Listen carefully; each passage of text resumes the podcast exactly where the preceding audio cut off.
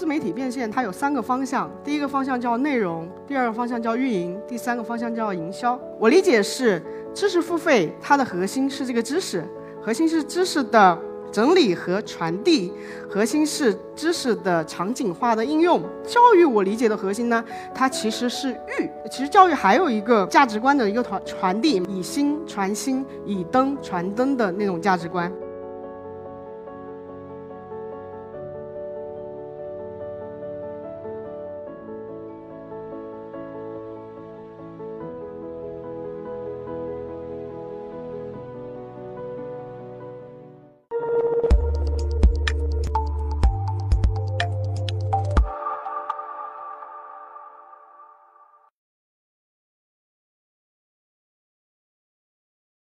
我是一刻 Talks 讲者，馒头商学院联合创始人苑苑。大家都知道，我们在做那个一家初创公司的时候，其实最开始最头疼的就是流量。我们不知道流量从哪里来，虽然我们有了很多的老师，但是呢，我们不知道去哪里啊吸引到我们的第一批的用户。那我们想怎么办？直到有一天，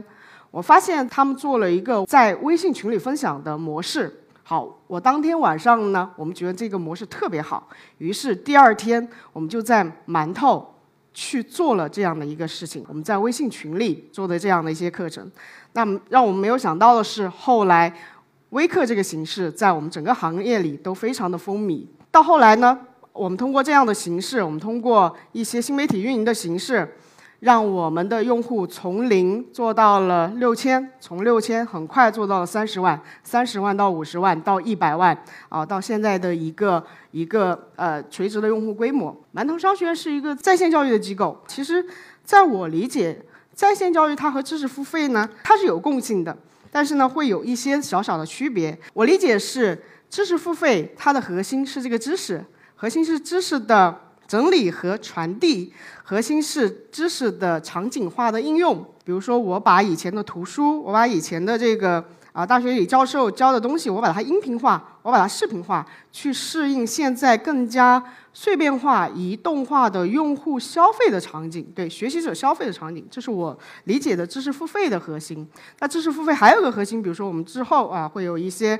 呃这个知识 IP 啊会出来，那他们是是知识也是知识生产者，他们去讲述自己的呃这个经验。教育我理解的核心呢，它其实是育，它其实是培养的那个过程。教育的最重要到的产品是我们教出来的那个人是。我们培育出来那个人，知识付费和教育中间呢，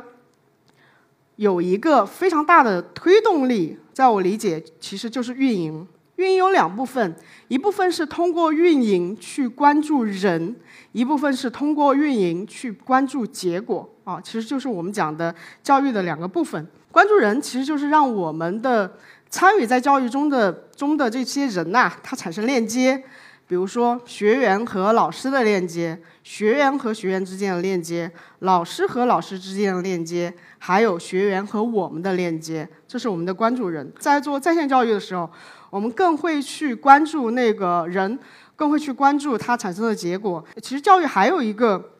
还有一个就是价值观的一个传传递，以心传心，以灯传灯的那种价值观啊。另外一个就是关注结果，比如说我们的运营能够让。我们的结果更加。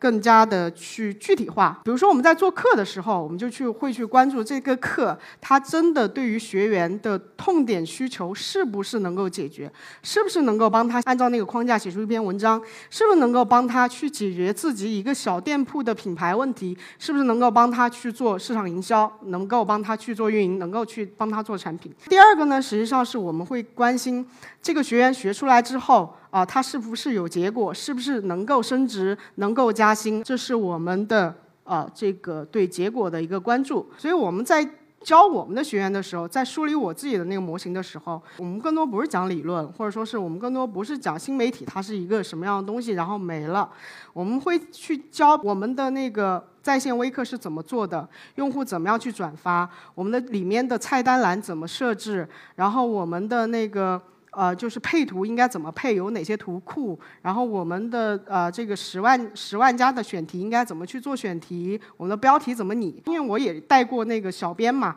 对标他们需要的东西，然后三个月学完之后，他们大概能去做。哦，我是这样的一个对标。自媒体变现它有三个方向，第一个方向叫内容，第二个方向叫运营，第三个方向叫营销。第一方向我们要通过内容去打造这个这个公众号或者这家公司的公众号的一个品牌，或者说它的年度。